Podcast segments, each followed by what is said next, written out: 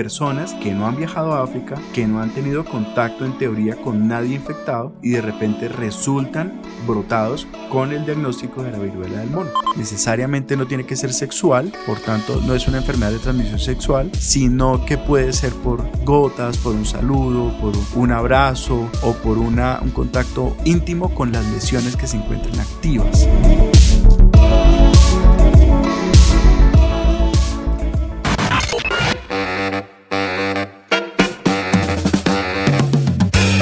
Escuchando el podcast Entre Expertos del Bienestar. Entre Expertos del Bienestar. Con Camila Vera. Un podcast de Famisanar, la EPS número uno en Bogotá y Cundinamarca. La EPS número uno en Bogotá y Cundinamarca. 27 años de experiencia al servicio de la salud. Con Famisanar, siéntete bien.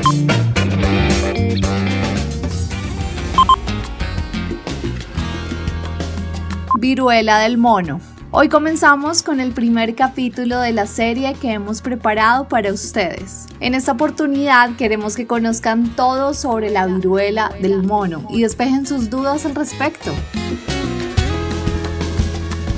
Y es que es un tema muy interesante del cual hace parte de las conversaciones de los colombianos y en el mundo entero. En nuestro país, de acuerdo con el Instituto Nacional de Salud, existen a la fecha más de 2.000 casos reportados. Más de 2.000 casos reportados. Bienvenidos a Entre Expertos del Bienestar. Soy Camila Vera y es un placer acompañarlos como su nueva conductora del podcast.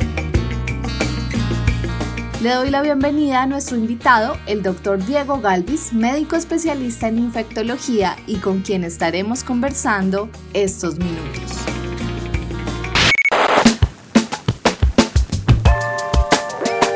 Bienvenido, doctor Diego, ¿cómo está? Bien, muchas gracias. Bueno, doctor, ahora sí entremos en materia. Doctor, ¿qué es la viruela del mono? ¿Es lo mismo que viruela cínica? Sí, son palabras sinónimas dependiendo del lugar donde uno se encuentra, especialmente en España. Le llaman viruela del mono, nosotros la podemos conocer con ambas formas, pero básicamente es la misma enfermedad, el mismo virus y causa los mismos síntomas. ¿Cómo se transmite? ¿Cuál fue el origen? ¿Y qué podemos decir de esta enfermedad? Claro, es una enfermedad que existe desde hace ya casi 70 años. Se descubrió y se describió en África, pero es una enfermedad que normalmente se transmitía entre los simios, allá en África. Sin embargo, con posterior a la Segunda Guerra Mundial, cuando el mundo empezó a viajar, cuando los ingleses empezaron a tener mayor dominio en el África y regresaban a sus países, algunos de ellos que habían tenido contacto con los simios podían llegar contagiados desde África a su país de origen, por ejemplo Alemania, España, Inglaterra, Francia, etcétera, normalmente de personas europeas, porque recordemos que en esa época pues Europa era dueño de África y en esa época entonces la caza furtiva de animales pues se daba muchísimo más de lo que se da en la actualidad. En ese orden de ideas, cuando de repente cazaban un simio o cogían varios animales, alguno de esos animalitos estaba enfermo y el virus cuando tenía posibilidades de estar en contacto estrecho con el ser humano podía transmitirse y de esta forma, dado el tiempo de incubación, la persona se mantenía asintomático hasta regresar a su país y de esa forma generaba los síntomas que ya hemos visto y que conocemos de la viruela del mono. Entonces todos esos casos son importados, quiere decir que la persona se contagió allá en África, por ejemplo, en, el, en el ejemplo que estoy dando, regresa a su país, y ahí hace la sintomatología, hace el brote, pero es un caso importado, diferente a los casos que tenemos actualmente, que ya son casos comunitarios. Entonces, personas que no han viajado a África, que no han tenido contacto en teoría con nadie infectado y de repente resultan brotados con el diagnóstico de la viruela del mono. Hablemos un poco sobre signos y síntomas de viruela del mono.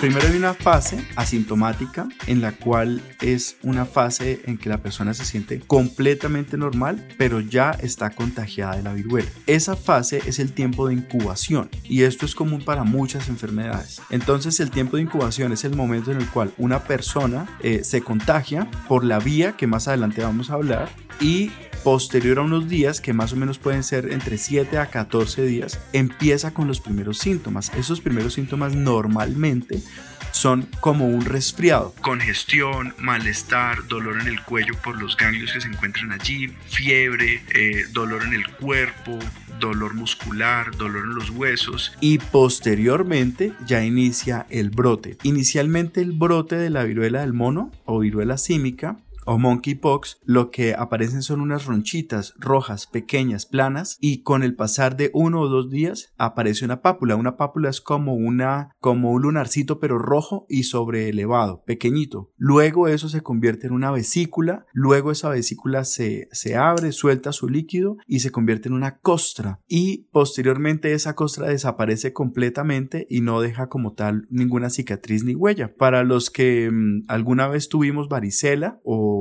padecimos esa enfermedad es bastante parecida, pero en este caso es que la enfermedad tiene un agente transmisor que puede ser el mismo ser humano o el mono como les he dado en el primer ejemplo que comenté. Gracias. Hablemos un poco más sobre esas vías de transmisión. Listo, las vías de transmisión pueden ser básicamente dos. Una, que es un contacto estrecho cuando esa persona que yo les estaba comentando que está brotada, que tiene en el cuerpo unas lesiones, por ejemplo vesículas, esas vesículas en la superficie de esa vesiculita hay muchísimo virus en esa parte. Entonces cuando la persona tiene un roce, muy cercano con esa vesícula, otra persona que tenga algún agrietamiento en la piel, por ejemplo una úlcera, una lesión pequeñita que sea microscópica y no se pueda ver a simple vista, puede pasar el virus de esa persona que estaba con la vesícula a la otra que en teoría está sana, pero al tener un contacto estrecho, íntimo con esa vesícula que, como les digo, tiene mucho virus en su superficie, entonces se puede transmitir el virus. Entonces, uno, contacto estrecho. La segunda forma es, por ejemplo, de secreciones nasales, orales o incluso se está evaluando la posibilidad de que exista un contagio vía sexual. Por ejemplo, semen, líquido vaginal, eh, fecales. de esta forma se podría eventualmente transmitir el virus pero la vía primaria es por goticas nasales, estornudos, saliva, y la segunda, el contacto íntimo estrecho con la otra persona. Perfecto, doctor. Entonces tenemos dos vías de transmisión claves. Una de ellas es el contacto estrecho y la otra son por medio de secreciones nasales, por ejemplo. Doctor, ¿existe algún tratamiento si una persona contrae viruela del mono? ¿Qué se puede hacer? Nosotros lo que recomendamos para las personas que no tienen ningún tipo de riesgo, me refiero a riesgo es aquellas personas que son previamente sanas, que se han contagiado pues de cualquiera de las maneras mencionadas, pero que no padecen ninguna enfermedad de base de riesgo grave, por ejemplo VIH, SIDA, cáncer, eh, alguna enfermedad como diabetes descompensada, etcétera. Para esas personas que no tienen ninguna enfermedad, pero que tienen la viruela del mono, no se les da sino tratamiento de soporte, que consiste en reposo, aislamiento, líquidos, analgésicos y de esa forma las lesiones aparecerán estarán un tiempo y se desaparecerán más o menos en 21 días, eh, máximo 28 días en todos los casos la probabilidad de muerte por viruela símica en una persona sana es muy cercana al cero, pero hay casos en que las personas han fallecido. Y esos casos de las personas que sí tienen alguna enfermedad de base grave, complicada o no adecuadamente tratada, como por ejemplo el VIH-Sida, por ejemplo el cáncer, y que lamentablemente se contagian, pueden llegar a necesitar un tratamiento adicional. Tratamiento hay, pero directamente para la viruela del mono no. Hay un tratamiento que afecta tipos de virus, pero que parece ser que colateralmente puede ser efectivo para la viruela del mono. Sin embargo, esos tratamientos no están disponibles en todos los medios y segundo, no para todas las personas se deben utilizar porque tienen efectos secundarios especialmente a nivel renal o pueden generar afectaciones secundarias que no estábamos buscando y que por andar dando el tratamiento cuando de repente no se necesitaba, el paciente termina con alguna alteración hepática o renal que no esperábamos. Doctor, ¿existe alguna vacuna? Sí, vacunas para viruela del mono sí las hay. Están disponibles en Estados Unidos y en otros países europeos. Estas vacunas especialmente se utilizan para las personas que trabajan en los laboratorios de investigación, normalmente donde se evalúan los virus y, por ejemplo, en este caso la viruela símica, porque hay personas que se dedican a, la virología y trabajan en laboratorios especializados donde además de viruela pues hay muchos otros virus que se estudian y que se evalúan. Entonces a esas personas normalmente sí se les aplica la vacuna de viruela símica y lo que se está proyectando es que se pueda traer la vacuna a nuestro país para podérsela administrar a las personas que serían primera línea de atención. Entonces, por ejemplo, si en lugar de trabajo mío deciden que yo soy la persona que voy a ver todos los pacientes con sospecha o diagnóstico de viruela símica, pues yo sería un candidato para poder recibir la vacuna y asimismo, por ejemplo, las enfermeras o las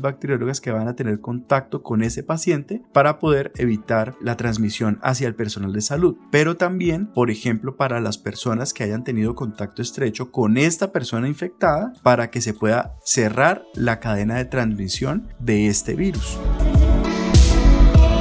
Estamos hablando hace un tiempo, hace un ratico, sobre los tratamientos. Tenemos una pregunta muy importante que siempre nos hacen. Si una persona presenta la enfermedad, ¿qué recomendaciones le puede dar? Esta es una persona que está en reposo desde casa. ¿Qué cuidados deben tener sus familiares? Bueno, los familiares deben tener el cuidado de no tener un contacto estrecho con esta persona, preferiblemente utilizar un cubrebocas N95, no tanto el cubrebocas convencional. El N95 brinda una mayor protección contra la transmisión vía gotas, como les mencionaba, de este virus. Eh, sin embargo, si no se cuenta con ese cubrebocas y, por ejemplo, es una persona que demanda gran atención, por ejemplo, es alguien que sufre, no sé, alguna enfermedad incapacitante o no puede moverse o no puede bañarse o no puede alimentarse por sí solo, pero tiene la enfermedad de viruela del simio, entonces, pues efectivamente, primero, el cuidador sería un candidato para la vacuna. Segundo, ese cuidador especialmente debe ser optativamente una persona que sea muy sana, que no tenga ninguna enfermedad de base, porque si no el círculo de la infección puede mantenerse en todas estas personas. Y tercero, básicamente lo que tiene que hacer es los cuidados propios con la ventilación eh, del ambiente donde se encuentra, mantener la hidratación, analgésicos preferiblemente tipo acetaminofén y de esta forma lo más probable es que esta persona vaya a salir adelante de su enfermedad.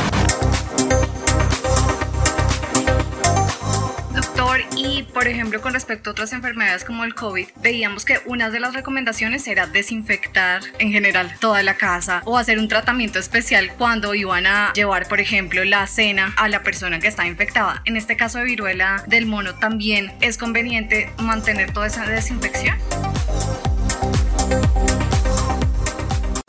Para el COVID resulta que era así porque el virus del COVID es un virus distinto y podía tener presencia en personas que estaban asintomáticas. Es decir, por ejemplo, nosotros hace dos años podíamos tener COVID, estar en esta conversación y ni siquiera darnos cuenta. Y estábamos pasando el COVID de una persona a la otra. Pero con viruela símica, el 100% de las personas tienen alguna sintomatología y todos se van a brotar. Entonces, para hacer, por ejemplo, procesos de limpieza y desinfección con COVID, se recomendaban unos agentes especiales, por ejemplo alcohol, ustedes recuerdan, cloro, pero esos agentes podían afectar, por ejemplo, el sabor de la comida, el olor o podían generar irritación en las manos o en, las, en la piel de las personas. Para la viruela símica, básicamente con el lavado de manos con agua y jabón es suficiente. Es un virus que es muy noble y se desaparece fácilmente con los agentes de limpieza convencionales. No hay que comprar ninguna cosa extra o extraña.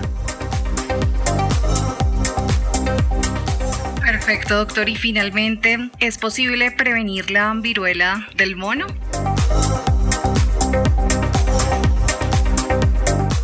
más o menos el 60-70% de los casos de viruela del mono están presentándose en personas que tienen relaciones sexuales hombre-hombre. De esta forma, esta población lo que se tiene recomendación de, parte de la OMS es que durante 30 días traten de evitar el contacto sexual fortuito que normalmente se practica en esta población específica. Si la persona que está contagiada, por ejemplo, evita durante todo el transcurso de su enfermedad tener contacto con otras personas que están en riesgo, me refiero específicamente en este caso al contacto sexual, entonces se evitaría en gran parte la transmisión entre esta comunidad. Pero estas personas también tienen papá, también tienen mamá, algunos tienen otros amigos, no necesariamente sexuales, y el riesgo de que se transmita la infección entonces es por las vías que mencioné. Necesariamente no tiene que ser sexual, por tanto no es una enfermedad de transmisión sexual, sino que puede ser por gotas, por un saludo, por un abrazo o por una, un contacto íntimo con las lesiones que se encuentran activas. De esa forma, el mecanismo de transmisión, si se logra mantener el aislamiento durante 21, 28 días o hasta que todas las lesiones estén en fase de costra, ahí se rompe la cadena de transmisión del virus y de esta forma estamos evitando nuevos casos.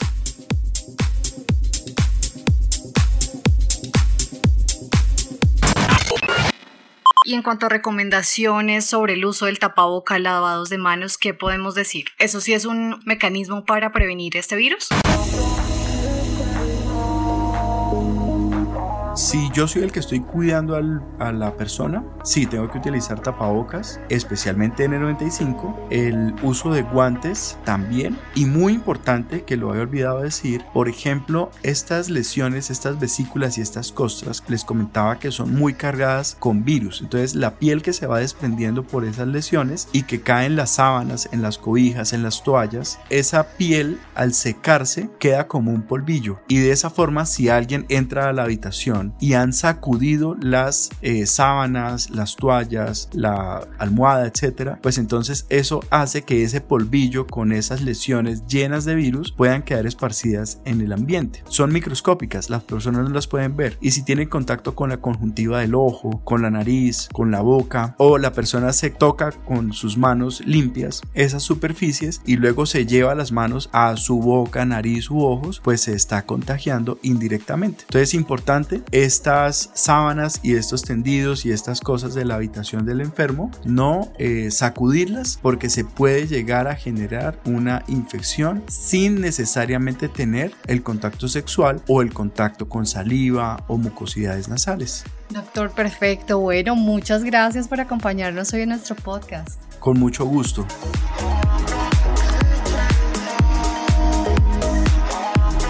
Los invitamos a seguirnos en nuestras redes sociales y a no perderse el siguiente capítulo donde hablaremos sobre mitos y verdades de la viruela del mono. Soy Camila Vera y hoy estuvimos conversando con el doctor Diego Galvis, médico especialista en infectología, y quien nos acompañará en el próximo episodio. Hasta la próxima. Famisanar, siéntete bien.